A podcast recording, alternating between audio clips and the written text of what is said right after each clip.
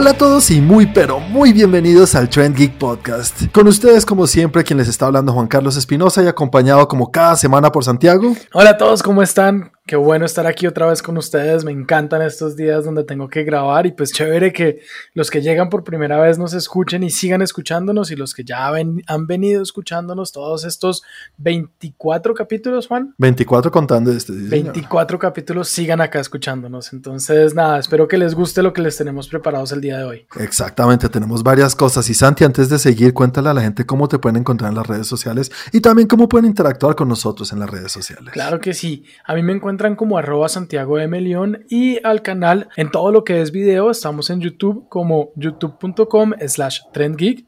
Para Twitter estamos como trendgeeklab y en Instagram estamos como trendgeek. Listo, y como siempre también tenemos con nosotros a Cristian. Cristian que llegó de último minuto, pero hey, llegaste. Sí, lo importante no es cómo, sino llegar. ¿Qué tal gente? ¿Cómo están? ¿Cómo van ya cada vez más locos con la cuarentena? Un poco. Hay días, hay días. Hay días de días, aunque o se acostumbra a otro o nos han ido soltando un poco la cuerda. No, pero ahorita volvieron a amarrarla, ¿no? Exactamente. No es tan difícil como la primera vez, ya uno aprendió un poquito. Sí, ya es más llevadero. Ya más llevadero. Bueno, Chris, cuéntale a la gente cómo te pueden encontrar a ti. También cómo pueden encontrarnos en Facebook. Pues a mí me pueden encontrar en Instagram como arroba 41 con W. Y a nosotros nos pueden encontrar en Facebook como Train Geek en nuestra fanpage y Trenki también en nuestro grupo. Y Chris, antes de seguir, ¿cómo estuvo la, encuesta que hiciste acerca de las películas que va a ser el tema de esta semana de películas de los noventas? Pues así, eh, yo mencioné una de las cuales no voy a decir porque me regañaron después. Está la famosísima y reconocida Forrest Gump. Está también El Club de la Pelea. Está 12 Monitos. También está. Esa sí, no sé si la dijeron molestando, pero está Robocop 2.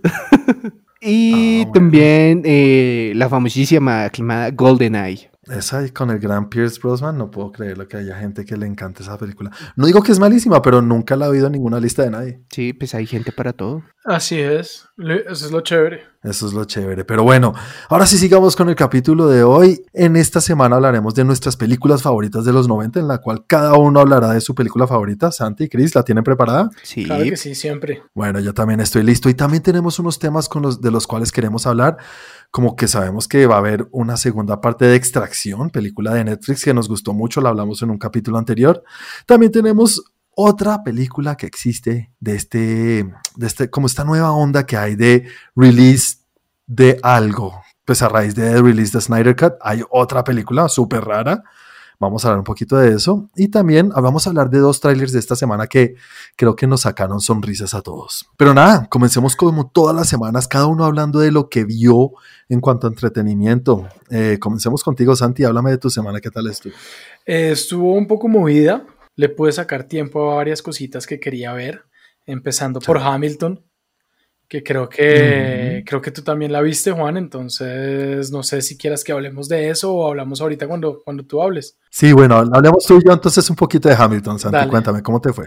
Me gustó, es muy buena, definitivamente, pues no lo llamaría, o sea, obviamente entra acá, pero yo no lo llamaría película, yo llamaría definitivamente eso una, una obra de teatro y de hecho una obra maestra. Eh, muy buena, demasiado recomendada a los que tienen la oportunidad de verla, por favor, véanla. Se aprende mucho, se aprenden muchas cosas que, pues, que no sabía, no es mi historia, pero, pero la forma como está construida, las canciones que son diálogos, pero canciones, y, y, pues los, los actores que salen en esta obra son una cosa impresionante. Sí, estoy totalmente de acuerdo contigo, me gustó muchísimo. Yo entiendo mucho el hype de la película y de, bueno, de la obra, no hablemos como de una, de una película porque le dices tú, Santi, eh, no es una película, es, sino pues todas las películas de cualquier concierto, de cualquier concierto de la historia serían películas.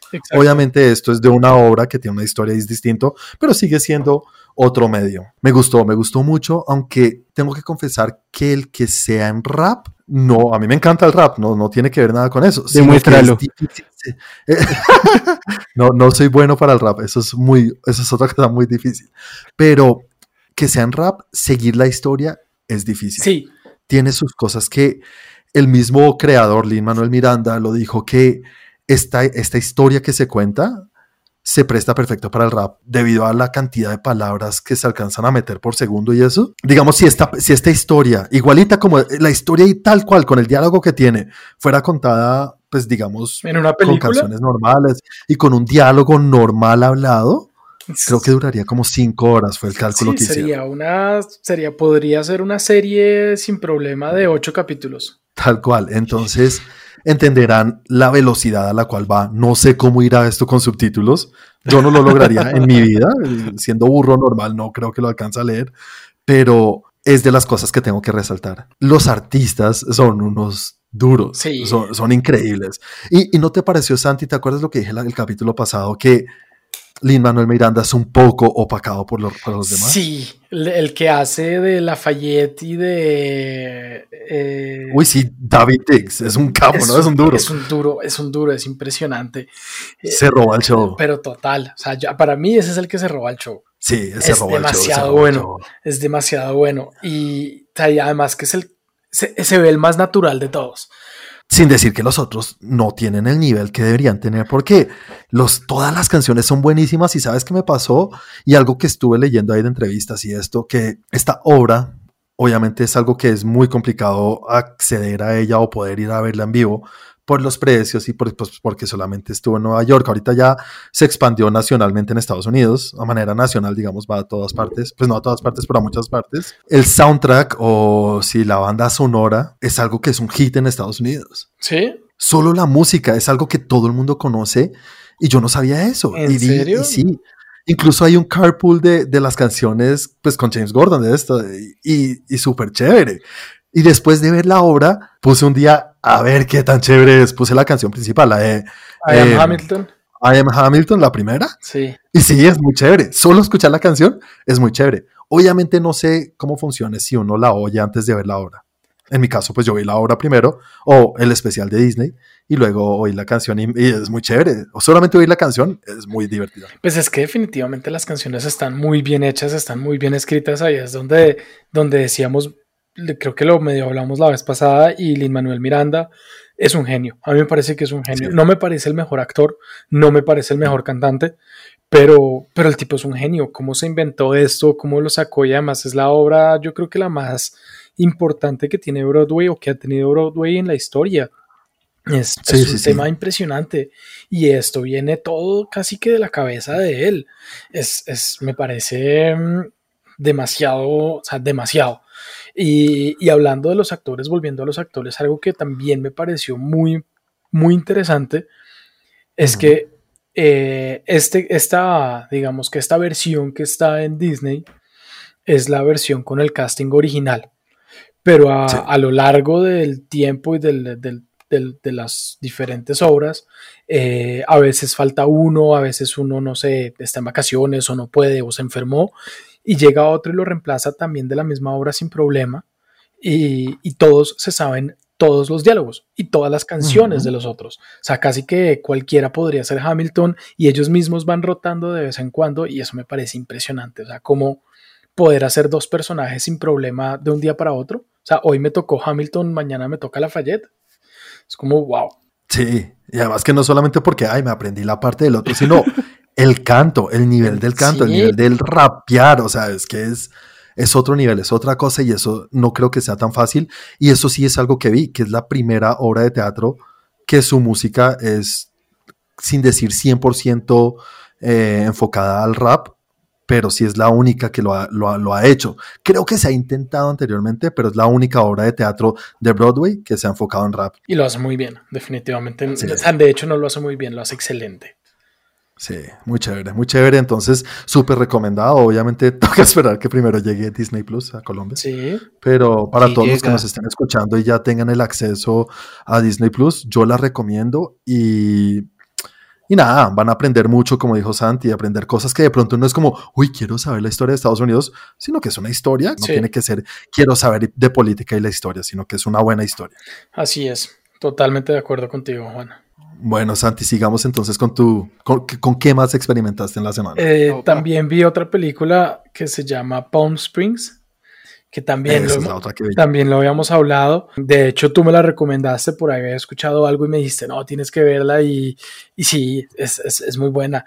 Eh, lo único es que es de esas películas que yo no sé si hablar o no hablar. Bueno, entonces la sinopsis, si quieres ahorita yo hablo de la sinopsis. Habla, habla, de la sinopsis. No, lo digo por la experiencia porque me pareció estar viendo la película y llegar desde ceros, o sea, sin saber nada y verla me pareció muy, muy chévere como, como ir descubriendo lo que venía pasando. Sí, esas son las cosas que, que creo que son, creo que en cualquier película, ¿no? En cualquier, De cualquier película es, es chévere entrar en ceros. A mí me gustaría, pero yo sí tengo la voluntad terrible Tú lo logras mucho más que yo. Sí, yo me abstengo muchas veces porque me gusta llegar sin saber nada y en las películas importantes por lo general pues es obvio que voy a ver un tráiler o dos tráilers, pero cuando ya pasa del segundo, pasa al, tercer tráiler, al clip de televisión, a la publicidad de no sé qué, a todo eso, yo trato de evitar lo que más pueda porque, porque me gusta llegar a las películas a, disfrutar la película y a tener una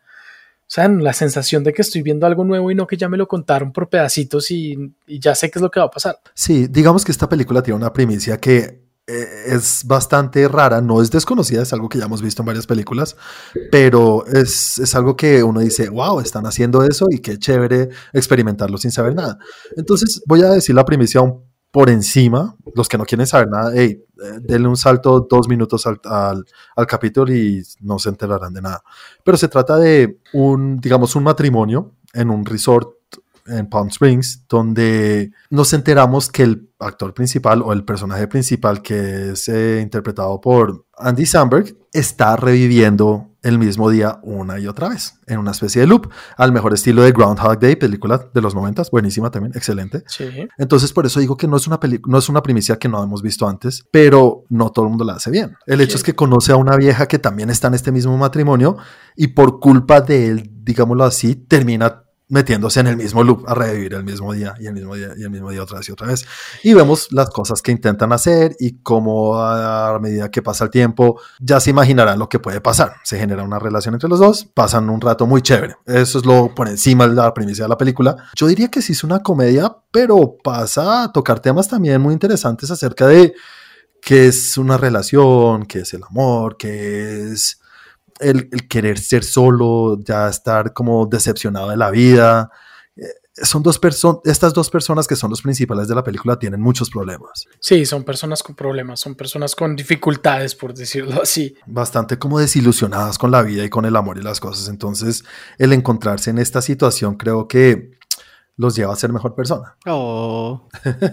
tienen sus momentos de ser mejores personas, tienen sus momentos de no ser tan buenas personas. Y la película, ¿sabes que Tiene sus momentos de, de comedia. Yo diría que sí es una comedia. Yo también. A mí me hizo reír en bastantes partes. A mí también. ¿Sabes quién se robó el show? Y yo no tenía ni idea que iba a estar por ahí. El gran J.K. Simmons. J.K. Simmons. Obviamente es un tipo que se roba, el, se roba el show. O sea, no, no puedo decir que se robó el show como tal, porque, bueno, en fin, finalmente eh, eh, los Andy Samberg hace muy bien su rol pero, pero siempre es muy chévere verlo en cualquier película y, y, el tipo definitivamente es un gran actor. No es lo usual que uno está acostumbrado a ver. No, y además después de ver una película como Whiplash o verlo en, en Whiplash, más que en, uh, en Spider-Man, porque en Spider-Man era más, no sé cómo decirlo, era como una más caricaturesco, pero, uh -huh. pero verlo en Whiplash, que es algo súper serio, y después sí. verlo acá, definitivamente el tipo es, es, es un actorazo. Y, y, sabes que me sorprendió mucho Andy Sandberg, porque yo siempre lo he visto en cosas tontas. Y es de los de Saturday Night Live. Exacto, de los actores que a mí ay, no me gustan ese, no me gusta ese humor, ese humor de Saturday Night Live a mí la verdad poco y, uh -huh. y, y, y, verlo en esta película, la forma como lo llevó, me pareció muy bien. Y no, y no, en ningún momento me encontré con el personaje de Saturday Night Live de él. O pues, un, pues como lo maneja él en Saturday Night Live. Porque hay otro man, eh, o varios de los de Saturday Night Live que uno los ve en cualquier otra parte y yo los veo en otra parte y es como, ah, es la misma vaina. Eh, esta vez sí vi un actor diferente. Sí, completamente. Yo creo que nunca la he visto en algo tan serio siendo una comedia. Bueno, el hecho es que la película está muy bien, es divertida. Nos divertimos los dos, y los Santi? Sí, la verdad. la verdad. sí, yo me divertí bastante. Toca volver a, a, qué? A, a, tener esa bonita costumbre de decir, ¿dónde carajo se ven las películas? Estás por Hulu, ¿no? Estás por Hulu, sí. sí. Estás... Bueno, Santi. Entonces, ¿cuánto le pones tú de nota a esta, nota, a esta película? A Palm Springs yo le pongo un 8. Un 8. Y a Hamilton, no me dijiste así como por encima. A Hamilton le pongo. Uy, lo que pasa es que. Como, o sea, como musical y como obra de teatro, yo le pongo un 9, 9.5. Yo no me imagino ver eso en persona. Eso tiene que ser la locura. Ahí ya le pondría un 11. el escenario, ¿no? Sí, el escenario. Que gira y gira para un lado, para el otro. No, es demasiado. Es demasiado. Sí, yo también creo que le pongo un 9. Me gustó muchísimo Hamilton. Y a Palm Springs, estoy contigo. Un 8. Un 8. Me sorprendió la película. Me gustó. Vi otra película de Netflix que salió esta semana que se llama The Old Guard con Charlize Theron. ¿La viste, Chris? Sí. ¿Y no tuviste tiempo para ver Hamilton? Son, a ver, son tres horas. No, sí, esa, esa la vi hoy sea un poquito de qué se trata, voy a decirlo. Es como de un grupo de asesinos o yo no sé qué son y que son inmortales y han estado en la Tierra por muchos años. Es un grupo de guerreros. Yo lo pondría, yo lo pondría como un grupo de guerreros inmortales. Listo. Y encuentran a una persona nueva que hace, pues que va a ser inmortal con ellos y que esa persona no sabe que es inmortal y la van a meter al grupo. Hasta ahí se. Ok. Eh, sí, es algo así. Charisterón. Increíble, ¿no? Es que se está volviendo una, una, una, gran actriz de acción. Sí, es que ver a Charlize Theron en... bendito. Sí, totalmente. De acuerdo con lo que acaba de decir Chris. y es que verla, verla siempre es agradable. Sí. Eso sí, además que la vieja definitivamente es una gran actriz. Entonces verla siempre es agradable y además es, es, es buena actriz. La película a mí me gustó. No me, no es, no llega al nivel de estas otras, pero, pero me pareció bastante entretenida y vale la pena verla en Netflix para, pues está ahí y, y entretiene, llama la atención, hay buena acción, hay buenas cositas, eh, me gustó, buena bala, mm, me gusta que utilizan como otro tipo de armas también en ciertos momentos, me parece chévere, y, y la historia al principio como que no entendía mucho, ya después se me fue, se fue aclarando y me empezó a gustar un poco más la historia. A mí, a mí también me gustó mucho. O sea, acaba aclarar que también tiene su buena dosis de efectos especiales. Sí. Porque si bien una de las premisas de la, de la película es que eres inmortal, claro. pues toca volver inmortal a alguien y, y todo este como, como se regeneran eh, unas vainas, eh, huesos rotos, cómo se vuelven a cuadrar. Sí todo eso está muy bien hecho. Sí, la verdad. Y es bastante impresionante. O sea, hubo varios momentos donde yo me, me quedaba mirando y sí decía como, ay Dios. Ay, ay, ay. sí, donde alcanzas a sentir el dolor de esas vainas. Eh, y sí, me parece, me parece muy bacana la historia. A mí sí me gustó, me gustó bastante. No, en acción no llegaría tanto como a un John Wick o incluso a un Extraction. Yo tampoco. Pero, pero está bien. O sea, tiene buena acción, ¿sí? Tiene su... Tiene buenas coreografías. Sí, exacto. Tiene buenas peleas también. También, y un manejo de cámara para las peleas muy bueno. ¿Qué tal la construcción del mundo? O sea, de la mitología y eso, ¿está bien? Al principio fue como muy, ah, normal. Y en un, en un momento de la película, pues no voy a decir cuál, queda uno como, wow, o sea, ya, ya entiendo. Pero no entran mucho a explicar el por qué. Sí, no. O sea, no, no, entran en explicaciones. No entran en explicaciones ni en razones de, y la verdad no creo que sea necesario. Con lo que nos muestran, no me parece necesario. Con lo que, no, lo que nos dan es suficiente para, para entender y, por qué no, para hacer más películas. ¿Y se prestará para una franquicia? Sí, eso ahí quedó como para mínimo seis películas. Pero no, sí, es buena. Yo sí la recomendaría. Yo le pongo su siete. Sí, yo le pongo un 7.5. Ok, están ahí cerca los dos, muy bien, chévere, chévere. Lo último que vi fueron un, par de capítulos de una serie eh, en Netflix que empecé a ver porque tenía, no sé, 20 minutos libres y dije, no voy a empezar a ver una película, entonces voy a, medio ver una serie a ver qué hay y puse casi que lo primero que vi que había. Y es una serie documental que se llama Home Game. Ah, sí, sí, lo he visto mucho en Netflix. Me gustó. Se trata de diferentes juegos que hay en el mundo, o sea, tipos de juegos que hay en el mundo y, sus... ¿Deportes? Sí. ¿O son juegos de barrio? No, yo por ahora, por ahora lo que voy son más deportes, deportes. O sea, no vamos a ver un capítulo de Jermis. no sé, pero no creo. De pronto podría haber un capítulo de Tejo. Ah, bueno, ok, sí. sí, Tejo tiene campeonato y todo. Sí, Tejo, de pronto podríamos ver un... Para los que no saben qué es Tejo, que de pronto no son colombianos, el Tejo es mm. eh, el deporte nacional de Colombia. El bolo, aéreo. aéreo. Búsquenlo, búsquenlo en, YouTube, eh, porque explicarlo no es fácil, no es tan fácil. Em, pero bueno, no, es como, es como decir, como si, como si hiciéramos eso. Hay como ciertos deportes que tienen ciertas eh, peculiaridades, si se puede decir así, o particularidades que, que los hacen únicos. El primer capítulo se llama El calcio histórico y es una mezcla de rugby con vale todo. Ah, caray. Wow, o sea, si ya de por sí el rugby es duro. es un rugby de 30 personas, como creo que son equipos como de 20. ¿30 personas? Son equipos como de 27 personas, dos equipos. En el único lugar en el mundo que se juega es en, en eh, Firenze, en, eh, en Florencia, que hacen un campeonato al año y no, o sea, no reciben plata por eso, es puro, pura pasión, puro amor. Y el, puro desahogue será. No, es amor a esa vaina. Es, es, amor y como patriotismo a la ciudad, porque ahí lo explican bien, es súper interesante. Los tipos son unos manes gigantes y la idea es, es, es más o menos un rugby, pues, parecido a rugby de llevar el balón de un lado a otro, proteger el balón. Y la forma de protegerlo es agárrense a puños.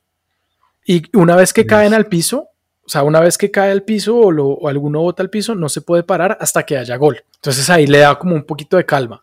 Pero, pero no, muestran como toda la evolución y cómo, como, los tipos se forman para eso, eh, lo que significa el, deporte, ese deporte para ellos, eh, el color o el equipo en el que juegas no depende de que tú lo escojas, sino del barrio en el que naces. Ah, caray, mi barrio me eh, respalda. Es algo así, es impresionante, la verdad, muy recomendada. ¿Cuántos, ¿Cuántos capítulos tendrá? Ocho. ¿Son de 20 minutos o son? No, mira que el primero fue largo. El primero creo que fue como de 45. El segundo fue de media hora y el tercero también fue como de media hora. Ahí me ha salido mucho y estoy que lo doy clic, pero no le he dado. Ah, vale la pena. Está bien chévere, está bien chévere. Bueno, Chris, cuéntame qué tal estuvo tu semana, Chris. Pues mira que esta semana, como les dije al principio, estuvo un poco tensa y no tuve mucho para ver. Apenas pude ver tres cositas de las cuales una ya hablamos. Como lo prometí la semana pasada, me vi un Soul Mysteries. Bien, yo también lo vi, Chris. ¿En serio lo vieron? Me dio mucha curiosidad porque yo te dije, había visto el tráiler y me llamaba la atención. Bueno, cuéntame, ¿qué te pareció? Hay algo que a mí siempre me gusta de eso y es como toda la investigación que hay detrás. Me parece muy bacano todo el como el ambiente que le forman para investigar los casos. Entonces, que te hacen la maqueta, que te muestran físicamente cómo es posible las cosas, porque hay que, ahí sí les cuento, no solamente habla de cosas ultra paranormales, sino también de muchos asesinatos sin resolver y que tienen bastantes cosas súper extrañas que sí te ponen a pensar como, ah, caray. Entonces, pues sí, sí me gustó, me encantó ese toque, diría, noventero de que al final dice, si usted tiene más información, por favor comuníquese a tal número. Sí, muy chévere. Me parece Eso me encantó. Y sabes que estuve viendo en, en, un artículo que estuve leyendo acerca de la serie, han, han, reactivado muchos de las, pues de las, de las investigaciones a raíz de la serie de Netflix. Sí, ¿En serio? y es que es que botan muchísima información. Si bien yo siento que la mayoría de este tipo de cosas muchas veces no se pueden resolver porque no llegas a la persona indicada. Entonces, cuando lo vuelves algo tan global como una serie de Netflix, pues hay más personas pensando en lo mismo. Entonces, sí, sí creo, pero hay, casos bastante interesantes. A mí no me gustó mucho. no, no, me disgustó. Todo lo que tú dices estoy de acuerdo. Tiene cosas que uno dice, esto está muy raro, como, como así. Y lo que más me hace pensar que es muy raro es como, como, como, como los policías dejan esto abierto. Como hay unos, hay unos capítulos que digo, pero porque este hijo de madre no está en la cárcel. No necesitan un programa de televisión para, para entender que obviamente ella mató a alguien o hizo esto y ella es la culpable, como lo dice el nombre de la serie, pues son casos sin resolver. Entonces queda uno al final como, mm, sí, todo el camino está al carajo, pero necesito un final. Eso sí ya es cosa mía personal. Quiero un final, quiero algo como que me resuelvan algo y no que lo dejen tan abierto. Yo no la he visto. Es que yo digo como invertirle tanto tiempo para no saber qué pasó me la recomendó un amigo y le pregunté lo mismo. Le dije, pero son casos en resolver. Y me dice, sí, está súper chévere, no sé qué. Y me escribía y me decía, no, tienes que verla, Santi y tal. Pero, ok, la terminan, o sea, pasa algo, resuelven las, los casos que, son, que estaban sin resolver, porque esa fue la pregunta. Pero no, siguen sin resolver. Entonces, como que, mm, no sé, ya no quiero. Cuando lo resuelvan, me cuentan. ahí, lo veré. A mí me, ¿sabes qué? Chris, a mí me encantó. El primer capítulo fue el que más me gustó. Sí, es bien el del, el del matrimonio. Ese me pareció, uy, y me gustó incluso que al final no tuviera, pues no, no fuera resuelto, porque era obvio que no iba a ser resuelto, pero me gustó incluso que no fuera resuelto, como, wow, pucha, pobre vieja y pobre man, o sea, ¿qué le pudo haber pasado? Y además que meten de todo, ¿no? Sí, tiene varias Súper abierto. Tiene de todo, no es solamente como, no, lo mataron o no lo mataron, o fueron extraterrestres, o fue una sociedad secreta, o sea, muchas cosas. Entonces, muy chévere. Sí, fue una mezcla entre el código da Vinci, Seven, Sí, tuve de todo. Yo, la serie, mira, digo, no me mató, pero yo, yo, yo le pongo un 6, o sea, yo no la, no la rajo del todo. No sé a ti, Cris, ¿tú qué nota le pondrías? No, yo le pongo un 5. ¿Tú sí la rajas? Sí, yo sí la rajo. Cometen un, un error terrible y es que, por ejemplo, el, primer capítulo tiene algo que debe haber mantenido en el resto de la serie, ¿sí? Y es como, es, es una cosa demasiado complicada que ni siquiera con las pistas eh, alcanzas como a decir, bueno, puede ser por este lado, puede ser por este otro, ¿no? Pero el resto de casos no son casos sin resolver, son casos que no, se, no decidieron declarar. Si tú escuchas el resto de casos es como, marica, pero ese man lo hizo. Sí, pero nadie dijo que lo había hecho. Entonces está sin resolver. Es, es que eso es lo que yo iba al principio, que pues lo dije de otra manera, como, hey, es obvio, están, eh, está una vieja ahí diciendo como, sí, fue esta vieja, pues ya, no es sin resolver. Es más como esa burocracia. Me parece que, por ejemplo, en alguno que otro que hablaron de abducción, con decirte esto, me aburrió. Uy, a mí me ese, ese, es el capítulo que menos me gustó. Exacto, me aburrió como contaron eso. Y es como mm. escuchar cualquier persona diciéndole como, eh, lo voy a grabar, entonces invéntese una abducción es igualito, no te muestran una prueba de nada, es un capítulo totalmente vacío. O sea, buena idea, una ejecución terrible cómo abordar un tema de esos. O sea, cuando tú no tienes cómo tener pruebas tangentes, no te pongas a ponerlo nada más con gente hablando y aparte con gente que de por sí ya se ve extraña, no le da nada de credibilidad a la serie. Para mí eso fue, la mandó, pero al fondo. No sé si esto es un spoiler o no, pero no se pegan de tenemos datos y cosas que sí pasaron, sino de miren que muchas personas dicen lo mismo, entonces por eso es real. Pues sí, exacto. Sí, no. Y no, no funciona así. Hay muchísimos efectos que provocan lo mismo y, no, me pareció mal abordado y por eso se me hace que no, no era tan bueno. Ahí aproveché para ver así, eh, no sé si recuerdan, pero Netflix tenía una serie de falsos documentales que sonaron mucho, que se llamaban American Vandal. Es lo mejor. No. Me, me vi el segundo, el de la caca. ¿Te viste la segunda temporada? Sí, me vi la segunda temporada y me parece un hit como crearon ese falso documental. Sí o no, uy, esa segunda temporada es mejor que la primera, me gustó mucho. Sí, me pareció buenísimo, buenísimo. Y además que lo hacen muy serio, está muy bien hecho. Es que es eso, o sea, un tema como tan frívolo, ponerlo así tan serio que uno al final hasta dice como, ¿y qué ha dicho la policía? Y después están, en serio, están investigando una cagada. no, este, es que es, en el primero es una cagada, en este es una serie de cagadas.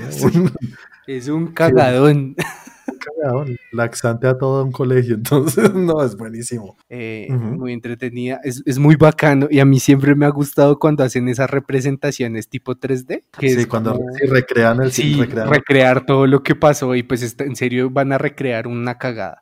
es que le meten dinero, ¿no? Tienen hasta helicópteros y todo, ¿no? Tal cual, o sea, se lo tomaron muy en serio y, y me enganchó, es muy bueno aprovechar ahí, si, si lo pueden ver, está muy recomendado. Yo sí le pongo un 8.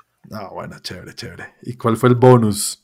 Ah, ese es el bonus para mm, todos aquellos en cuarentena que estén necesitados de un poco de nostalgia y amor eh, y anime. una película que se llama Amor de Gata. Amor de gata. ¿Qué tal? Eh, pues este sí está muy enfocado para las personas ya que les gusta mucho el anime. Tiene buena animación. No soy muy fan de cuando mezclan 2D y 3D en el anime porque se me hace que eh, parte de la esencia que tiene esto es su animación valga la pena la redundancia. Y cuando le meten mucho 3D, como esa mezcla de texturas, le quita un poco de... Eh, se mete mucho con las físicas en el 2D, entonces hace que se vea más lento, como que saltan más despacio, se mueven más despacio, y pues no me gusta como tal ese efecto, pero eh, me pareció bien. Así para darles una sinopsis, es una, una chica que consigue la forma de convertirse en gato con una máscara. Ok.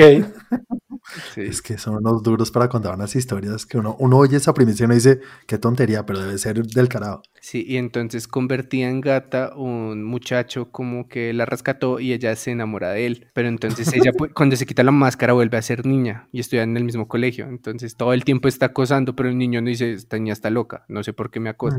Pero cuando se convierte en gato son solo amores. Es bien entretenida. Tiene ahí. Nakitai watashi neko o kuburo. Exactamente. Qué acento tan perfecto. Yo sé. Tengo la letra, pero no la música. Sí. bueno, Chris, eh, pero es una película nueva, es de 2020. Sí. Y, ah, bueno, Chris, listo, señores. Entonces les voy a hablar un poquito de mis cosas, las cosas que vi. Como lo prometido es deuda, me vi la estrategia del caracol. Eso. ¿Cómo te pareció? Es chévere, es chévere, está bien, está bien. No digo que es una muy buena película, pero es una buena película. Es de lo mejorcito que se ha hecho aquí lejos. Te iba a decir, estamos en Colombia. O sea, califícala como una película colombiana. pero es que tampoco me gusta hacer así. Pues sí, porque no quiero sonar como, no sé, despectivo. Pero la película gusta y está bien, tiene cosas muy chéveres y para la época y como está hecha, y, y, hasta el presupuesto que le meten, porque tiene cosas que no son fáciles de hacer. Sí, eso de tener su hijo de puta casa pintada es un hit. ya, ahora sí ya entendí lo que tú dijiste, que cada vez que veo, la, veo el letrero al final, no, me reí mucho, me reí mucho con ese final, me encantó. Buenísimo, no, la película es muy chévere.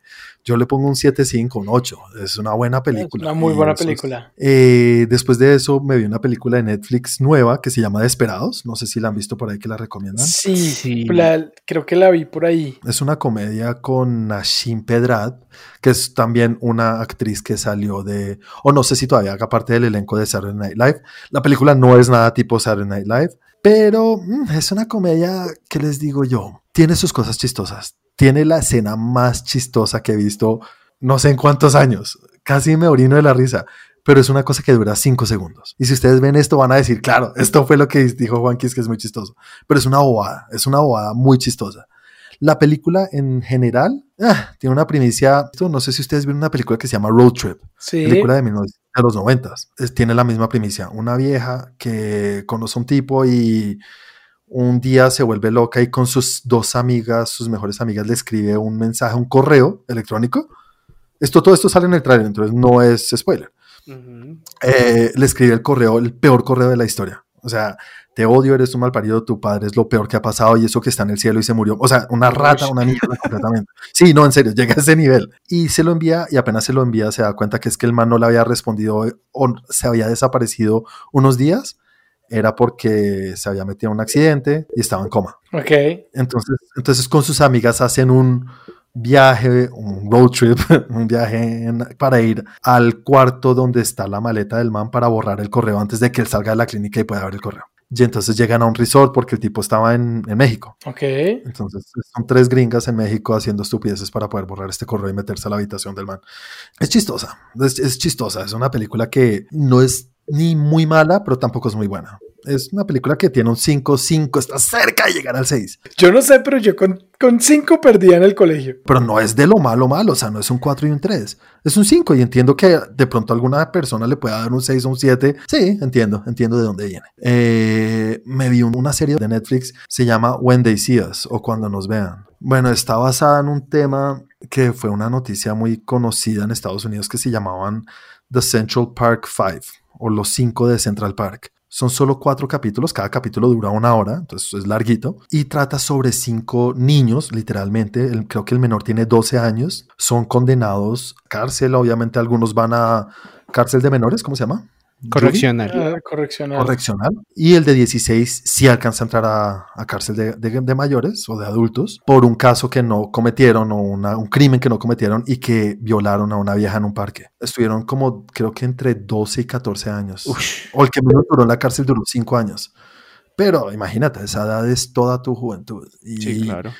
Es de lo más duro que he visto. no, y eso te marca la vida de ahí en adelante Siempre, porque es que, no sé, tú cometes un crimen a los 50 y bueno, ya viviste. Cabe aclarar que Santi no le está diciendo que comete un crimen si usted tiene 50 años. Por favor, es el sentido común. No, pero digo, se hace todavía, o sea, no sé, una persona que haga un crimen a los 50, cometa un crimen a los 50, de pronto ya tiene una vida, ya tiene algunos ahorros, ya puede hacer algo, estudió algo, no sé, pero antes de empezar, o sea, salir tú a tu vida de adulto, con, con una, ¿cómo se dice eso? Con un pasado así de fuerte, muy duro. Esta serie tiene un capítulo que se enfoca en eso, que es cuando salen y cómo literalmente lo que acabas de decir, Santi, en, digamos, en las películas y en las otras series nunca se enfocan en eso. Es como, ay, ya salió libre.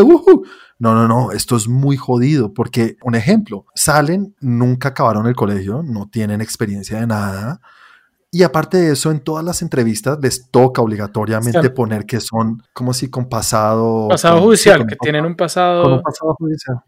Sí, en Estados Unidos. Son crímenes que estuvieron en una cárcel y tienen obligación de ponerlo. Entonces ya con eso reducen sus posibilidades, ¿no? Claro. Mm. Pero hay, hay sitios donde, pues en las fábricas y estos sitios más que todos donde contratan a gente así. Pero aparte de eso, si te contratan en un sitio, en ese sitio, si ya hay una persona que tiene un pasado judicial marcado así, ni siquiera por el mismo crimen, sino que ya ha estado en la cárcel, no pueden tener a dos personas en la, misma empresa así, o en la misma fábrica, o en el mismo trabajo con, con un pasado así. Entonces, las posibilidades se les reducen tan infinitamente. Es, sí, claro. Eh, es durísimo. Esta serie, mira, yo soy un llorón. no.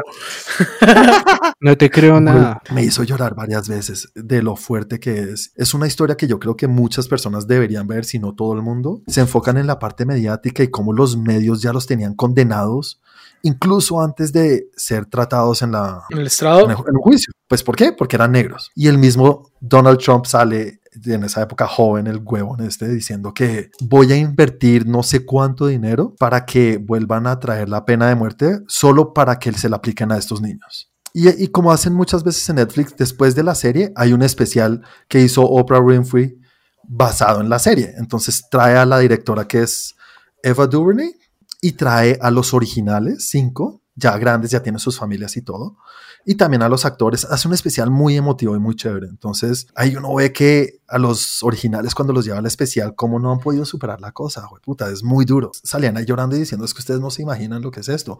Y el que salió de 16 años, sí. El, no, el, no, el que entró de 16 años que lo mandaron a, a ah. cárcel ya de adultos. Sí.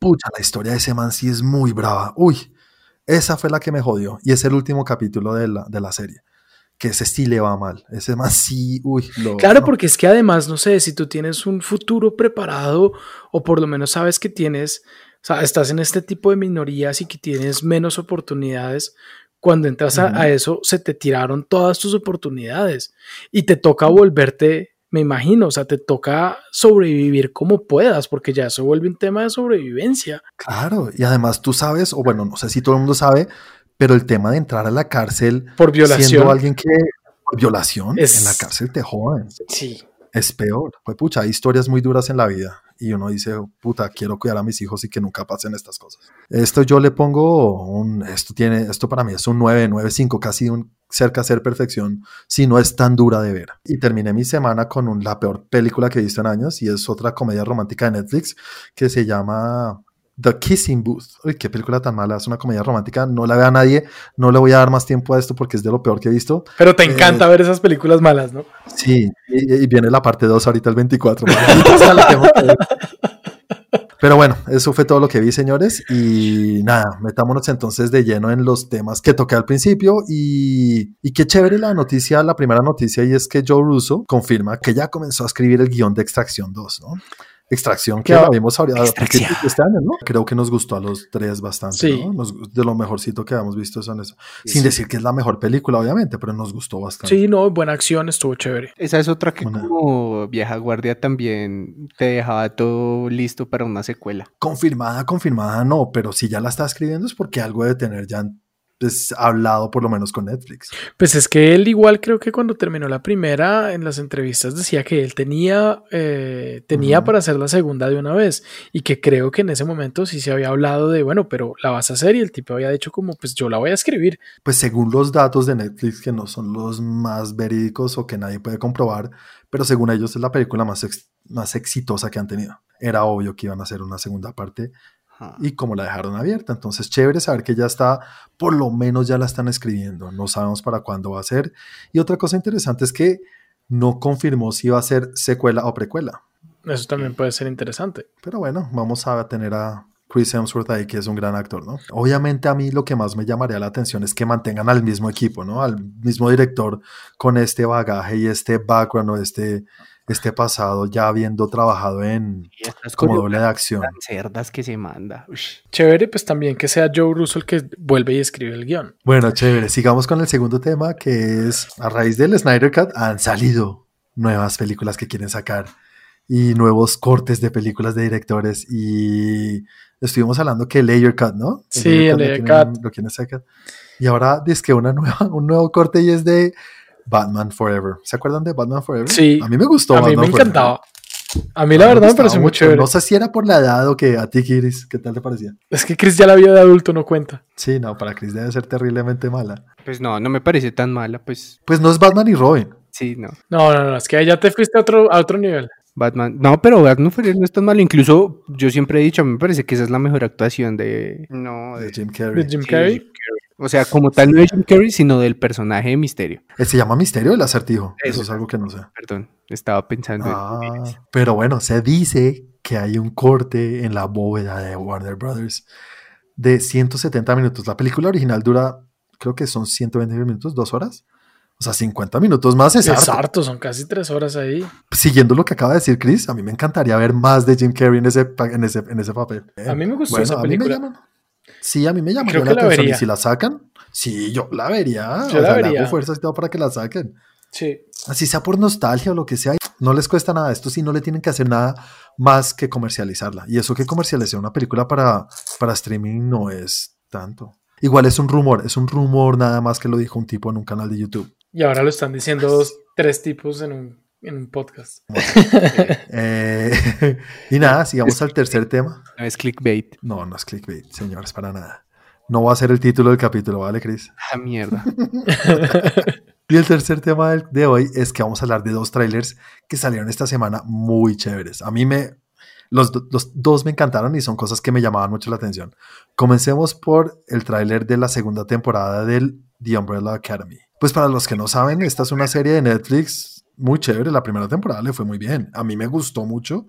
Y Santi y yo hicimos un capítulo especial que si lo quieren ver la explicación del final de la temporada en nuestro canal de YouTube estará.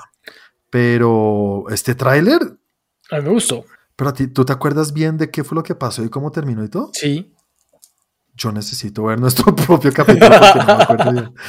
Yo, yo le hago la sinopsis yo sí me acuerdo, yo sí me acuerdo. Además que me había gustado, pues me gustó harto la serie, me pareció muy chévere como un como cambio. Sí.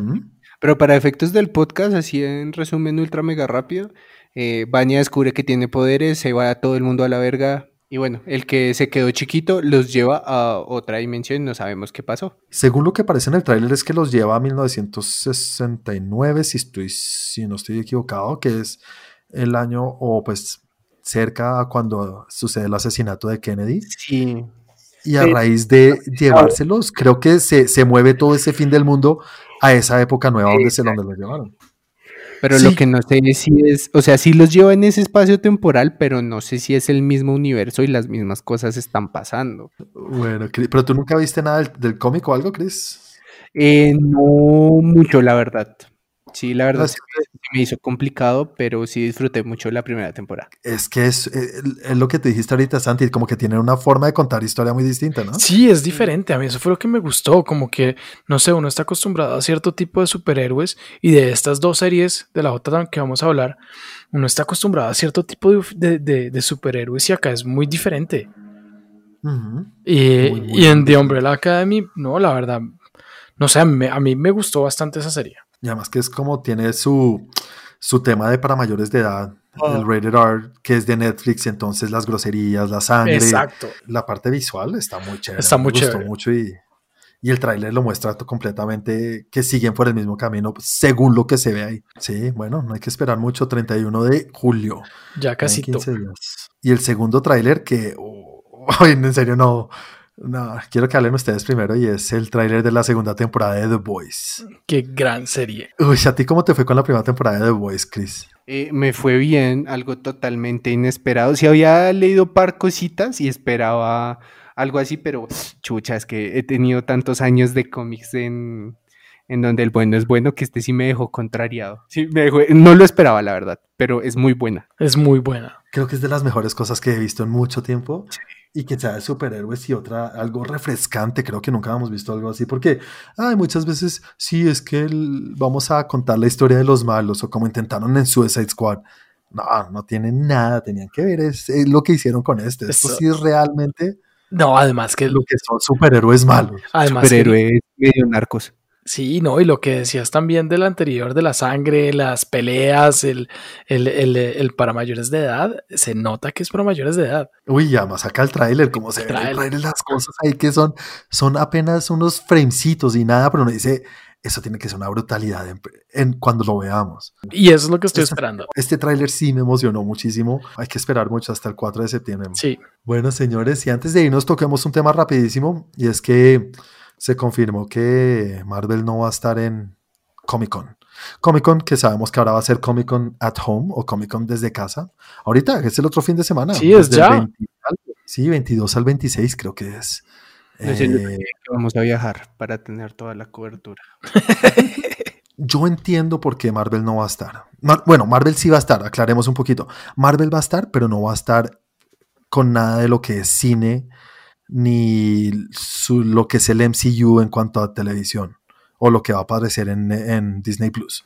Creo que van a hablar de algunas series chiquitas por ahí que tienen aparte, pero no va a haber nada de lo que es grande y lo que todos esperábamos. O sea, del afiche eh, A. Exactamente. No va a haber nada de uh, Winter Soldier, ni Black Widow, ni Chan, San, ¿cómo? ¿Son Chi? No. Son, son, ay, bueno, esa. Sun Li. Bueno, Street Fighter. Bueno, ni siquiera en los Eternals, no va a haber nada de eso. Ah. No sé, lo veo como muy difícil. Yo creo que sí estaban esperando que se hiciera Comic Con de verdad para sacar algo interesante ahí, pero no sé, este Comic Con lo veo apagado. Yo creo que viene más que todo de DC, no va a estar porque ya sabemos que van a hacer su fandom ahorita en marzo, en octubre, en, digo en agosto. Mm. Eh, pues, ¿cuál es la necesidad de Marvel meterse a Comic Con cuando en serio muy fácilmente podrían montar su propio con, su propia convención online. Y es que no, no, no tiene ningún plus. No, no le veo la ganancia de hacerlo en Comic Con si va a ser online. Yo la ganancia que le vería es que saber que ya el competidor principal no va a estar, pues es el momento de pegar duro. O sea, que, va a tener todos los ojos de los que estén en ellos. Sería lo único que yo diría como, oiga, sabiendo que estos no van a estar, pues podemos hacer algo acá de una vez y aprovechar todo lo que se, todo lo que se habla en Comic Con, porque así sea en casa, Comic Con es importante. Pero tú crees que hay alguna diferencia si Marvel mañana, pasado mañana dice, pues no, tres, cinco días después de Comic Con vamos a tener MarvelCon y van a sacar sus trailers. ¿Crees que van a tener menos visualización de lo que es en Comic Con? Obviamente Comic Con ya tiene su nombre, ¿no? Sí, es que es por eso. Su notoriedad. Pero si Marvel dice eso, no creo que sea muy distinto. No, no sé. Claro, es que la ventaja de Comic Con es más la experiencia que brindaba por el hecho de ir allá. Claro, la logística.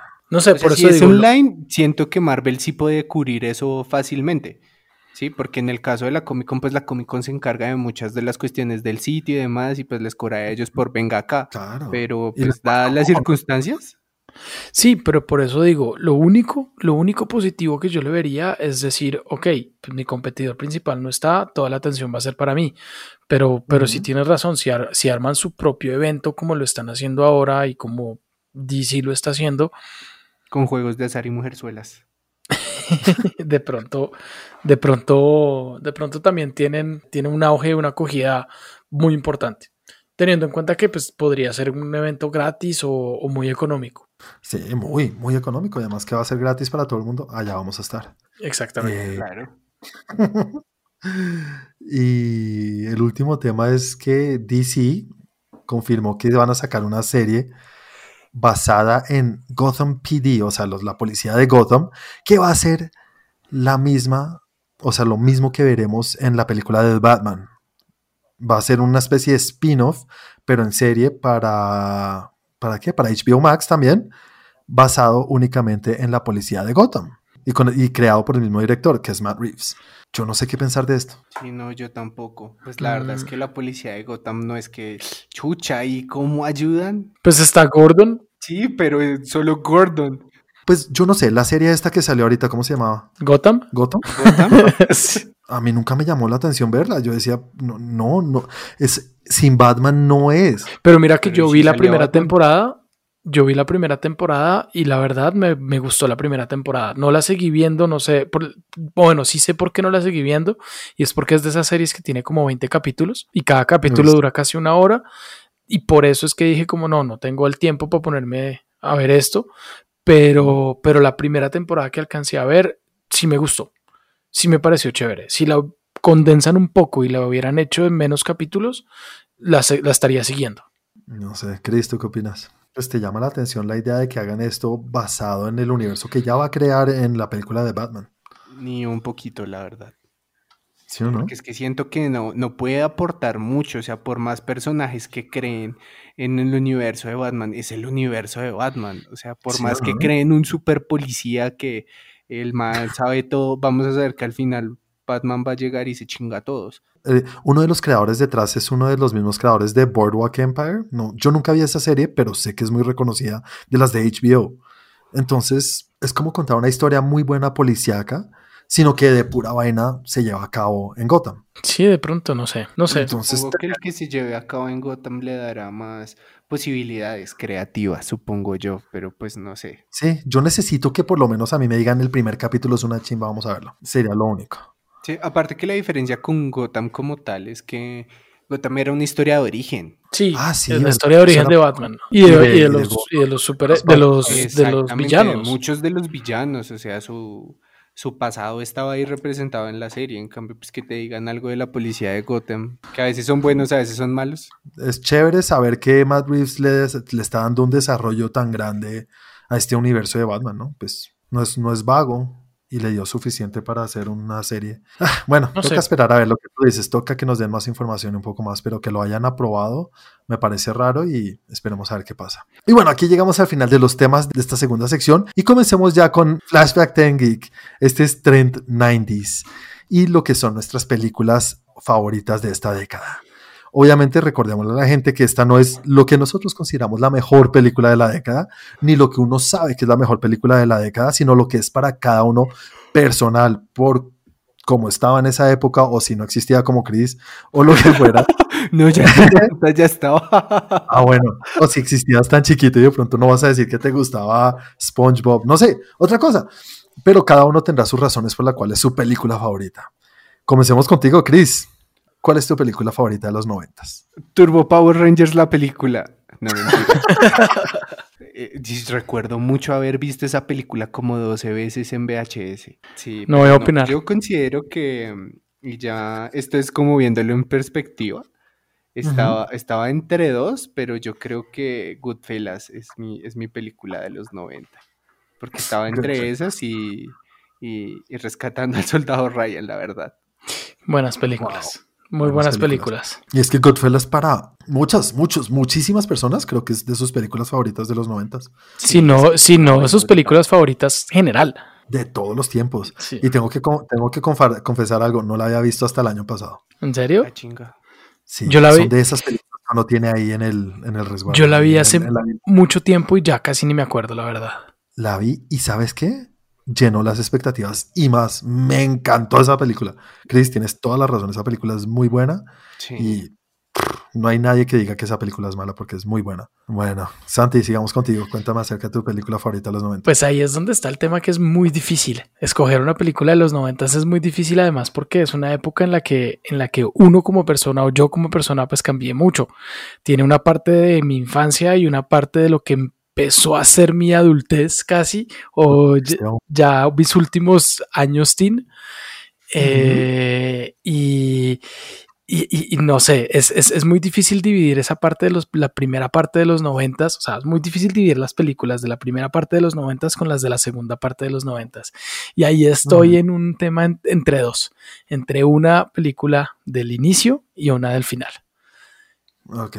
Entonces no sé si decirles cuáles son mis dos películas favoritas de los 90. Sí, yo dije dos, péguele ambas. Eh, digamos que la primera parte de los primeros cinco años es una película que se llama The Sandlot. Ah, adoro esa película. Es lo máximo esa película. Nuestra pandilla. Nuestra pandilla. Uy, esa película es muy buena. Es demasiado buena esa película y eso marcó ese fin de ese pedazo de la infancia que iba también con el tema de los Goonies, como de esa, esa parte de aventura de niños, cuando, cuando uno está jugando con sus amigos y por eso me gusta tanto. En fin, esa película me encanta, es de mis películas favoritas y la segunda que ya es llegando al final de los 90 y es The Matrix. Sí, Mm. claro, es que Matrix es... Y bueno, y una, y una, ¿cómo se diría eso? Una, un pequeño bonus de, de otra de las películas que más me gustan en la vida y es The Lion King. Güey, madre, Es que escoger entre todo eso es muy difícil. es Y dejar de lado Fight Club, Shawshank Redemption, Pulp Fiction, Empire Records. A mí me encantaba Empire Records. Pero pues, bueno, digamos que me voy a quedar, me voy a quedar en esas dos y un pequeño bonus y una, o una pequeña mención a The Lion King. Bueno, te pongo una pistola a la cara. Tienes que escoger una de las dos. ¿De cuáles dos? ¿De Sandlot y. Matrix? No, man, no sé. No, te toca. No, no sé. no, O sea, no, bueno, no. a ti no, entonces a tu perrita le estoy poniendo. Es que la nostalgia me dice de Sandlot, pero, pero mi, pero mi adolescencia me dice de Matrix. Yo diría que en ese caso de pronto me iría por The Sandlot. Me encanta la respuesta porque es que estás eligiendo eso, si comparamos las dos a lo que dije al principio. Obviamente The Matrix es una película mucho mejor hecha, es muy, o sea, en cuanto a película, película es mejor. Pero The Sandlot es la película que es igual que Goonies para ti en los ochentas. Sí. Te- te- como que reflejaba lo que tú estabas viviendo más o menos de alguna manera. O lo que quería Obviamente, vivir. O lo que querías vivir. Y esta película yo creo que es de la que yo la vi. Yo la- esta película yo la he visto 80 mil veces. Me, me la sé de memoria. Es demasiado. Sí, nuestra pandilla. Muy chévere. Qué buena respuesta. Y eso es lo que queremos acá. La mejor película para cada uno. Y sí, Santi, mira, mira que la, la semana pasada hablamos de las mejores películas de los 80 y que con qué comenzamos, como qué difícil. Uy, qué duro. Pues a mí se me hizo más duro en los 90. Que los Se me hizo más difícil que los 80. Y eso que tú sabes lo que siempre jodemos Sí. con los 80. Pero yo creo que a mí también, ¿sabes? Ya tenía un conocimiento más importante. Creo que vi muchas más películas de los, de los noventas que de los ochentas. Las recuerdo más. Entonces, Estamos en la adolescencia. Entonces la adolescencia creo que es donde más uno ve esas cosas. exacto. O ve, pel- o ve mejor cine y le gustan más otras cosas y le encuentra otro aprecio a las películas. Y para mí los 90 sí fue muy difícil. Hijo de madre, es que en serio, Forrest Gump, Forrest Matrix, Fight Club. eh, no, es que Pequeños Mucha- guerreros. pequeños guerreros. No, incluso Groundhog Day o Goodfellas, que nunca la había visto, pero yo la podría meter en mis películas favoritas ahorita. Es que bueno, hay muchas Eh. películas, por ejemplo, hay varias películas que yo vi después de los noventas, pero que son de los noventas que, que, que no siento como que las pudiera meter ahí porque es, no, para mí no es como la, las películas de la década y punto, sino las que yo viví en ese momento. Y por eso es que The Sandlot es tan importante y por eso Matrix también, porque fueron las que yo viví en ese momento. Hasta Liar Liar. Sí, es que hasta los tontos y más tontos. O, o la primera película de, de- de Pixar, Toy Story, fue en los 90. Toy pues, Story fue en los pucha, 90. sí, Dios mío. O incluso Hércules, Chris. Sí, claro, pero pues es que Goodfellas se los chingó a todos. Yo qué culpa.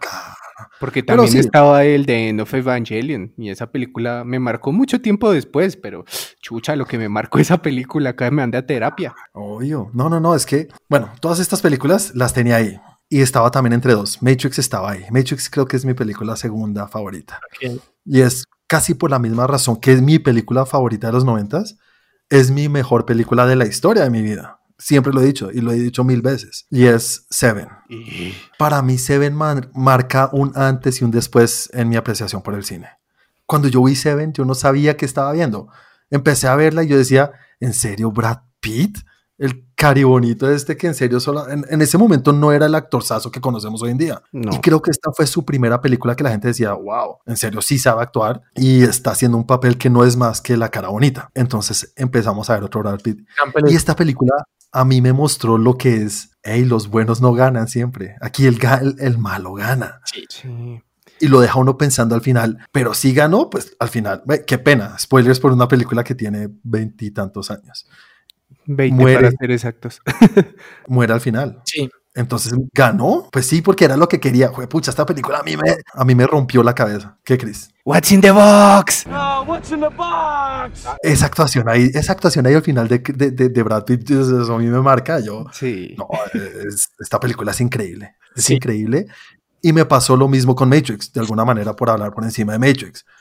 Eh, yo nunca había visto algo así en cine en mi vida y son de esas películas que cuando salí la volví a ver y la volví a ver porque seguía recomendándole a la gente vamos a verla en cine porque quería ver la reacción de las personas viendo algo que nunca habíamos visto en cine. Es que también es muy buena y cambió muchas cosas. Sí, efectos especiales y también la filosofía, todo lo que tiene detrás, no, es una cosa increíble.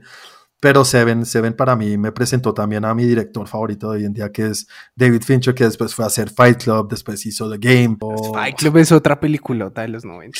Y después de eso, la mejor película sí es el episodio 1 de Star Wars. ¿No era Seven? Donde sale Darth Maul. No, nunca en la vida. Pff, peor película de la historia, estoy molestando.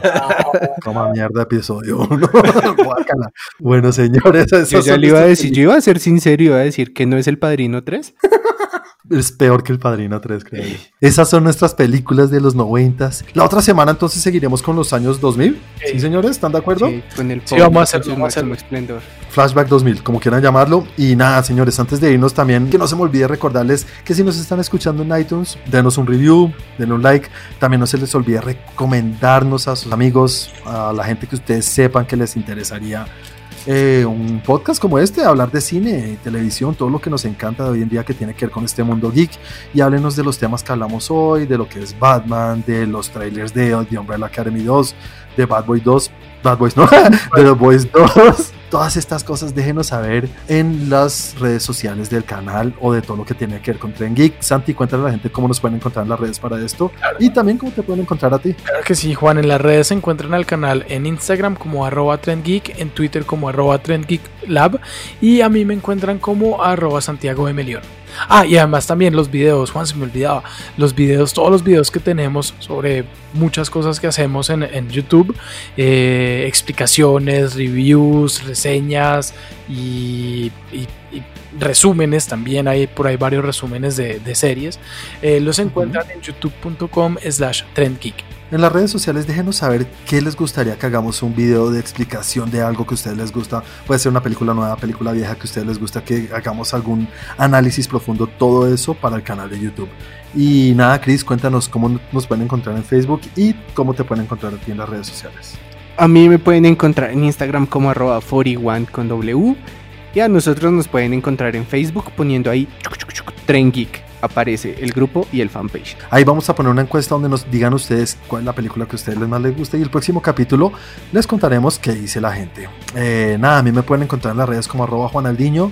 Y aquí llegamos al final del capítulo 24. Muchas gracias por todo y que pasen buena semana. Chao, chao. Chao a todos. Chao.